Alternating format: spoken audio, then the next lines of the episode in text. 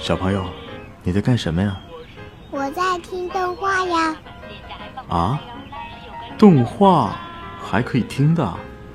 一万光年的哥哥姐姐们讲的超棒呢！一万光年动漫电台听得见的有声动画。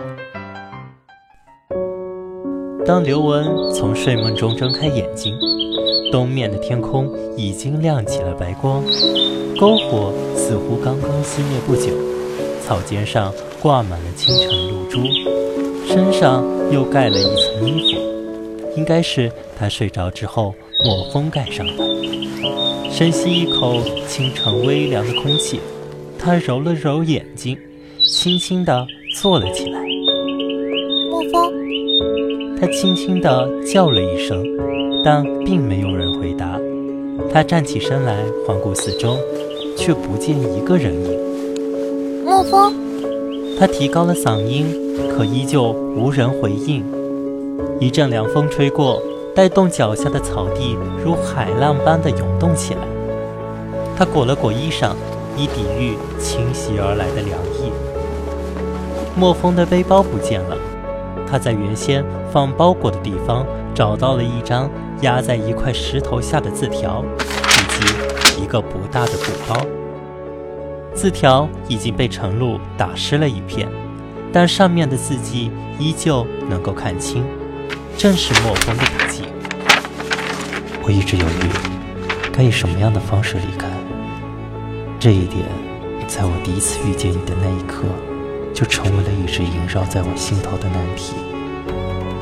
你清澈的双眼，善良的心灵，以及所有的一举一动，都牢牢地刻印在我的心里，像冰上的水渍，永远抹不掉了。正是你，让我在这个黑暗又混乱的世界中，发现了这样纯净的方圆，就像在巨大的纯黑幕布上。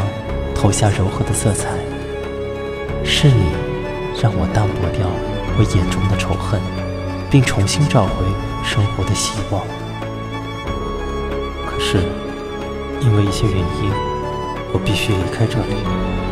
但我真的没有办法当面同你道别。我怕我再次对视你的双眼，从而失去了离开的勇气。像这样的不辞而别。请你原谅，不能写太多了。布包里是三十银通，不算太多，但至少能够让你离自己的梦想更近一些。哦，还有，昨晚第二曲云经真的很美。有缘再见吧。嗯，莫风。一阵悦耳的鸟叫声传过来，他缓缓地把心放下。望向西北面龙国的方向，地平线处高大的朴树挡住了他的视线，隐约能听见野生鸟马的长鸣。他并不知道莫风为什么一定要去龙国，但他知道莫风这么做一定有他的道理。那么，祝你好运吧。他轻声自语道：“我也会努力工作，实现自己的梦想的。”接着，他轻轻地把信放在布包里，转身向市区走去。初升的朝阳从侧面投向微光，将他的影子拉得好长好长。同时，莫风从不远处残山的草丛站起身来，一直看着刘文的身影消失在远方，直到确定他安全地进入市区，莫风才整理整理被晨雾打湿的衣领。以及背后的短毛，回过头向龙国的方向走去。一开始，他的脚步还缓慢而闲散，但不一会儿，他便加快了步速，甚至小跑起来。他要让自己快一些离开，以克制回头的冲动。入夜了，奔波了一整天的莫风却无法入眠。他攀上旅馆的房顶，望向漆黑。而明朗的天空，有一种想法安慰着他：不论自己与他相隔多远，都会有相同的一片夜空照耀下来。空气有些湿冷，偶尔有云飘过，挡住一小片星光。他便想象那是飞翔的云鲸，想象自己心里所谓的第二群云鲸，真的曾经在这一片天空存在过。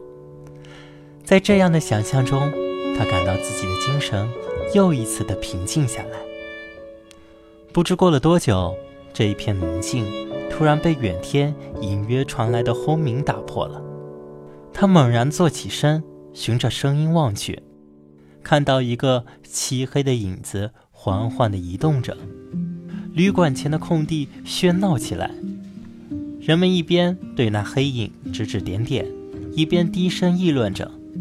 莫风探出头，仔细分辨着他们交谈的内容。又要开始打仗了，听说赵云的部队已经向龙国方向行军，准备向幽龙潭途径了。看来神圣联盟打算在树国抓住赵云。这可是破空艇头一次在树国内地出现，唉，真是搞不懂神圣联盟为什么会推选出风能作为盟主。这下好了，异族军队甚至可以以作战为由，随便进入别人的领土。魁拔之年，盟主可不是什么好差事，相信我，异族会为此付出大代价的。你是说战事会继续扩大？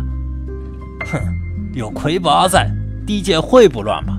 看着吧，世界保准像头两次魁拔时代一样，战火漫天。破空飞艇逐渐远去了，旅馆门口的人群也很快的散去。莫风走回房顶的瓦片上，从背后抽出那短毛，仔细的擦拭。月色在金属的毛尖上洒下寒光，映出莫风的面庞。这毛尖沾过那狗官的血，不久后他还会沾上赵云的血。莫风这样想着，不仅是为了复仇，也是为了刘文能够活在一个没有战火的和平世界。我能做到的，无论有没有那所谓的魁拔。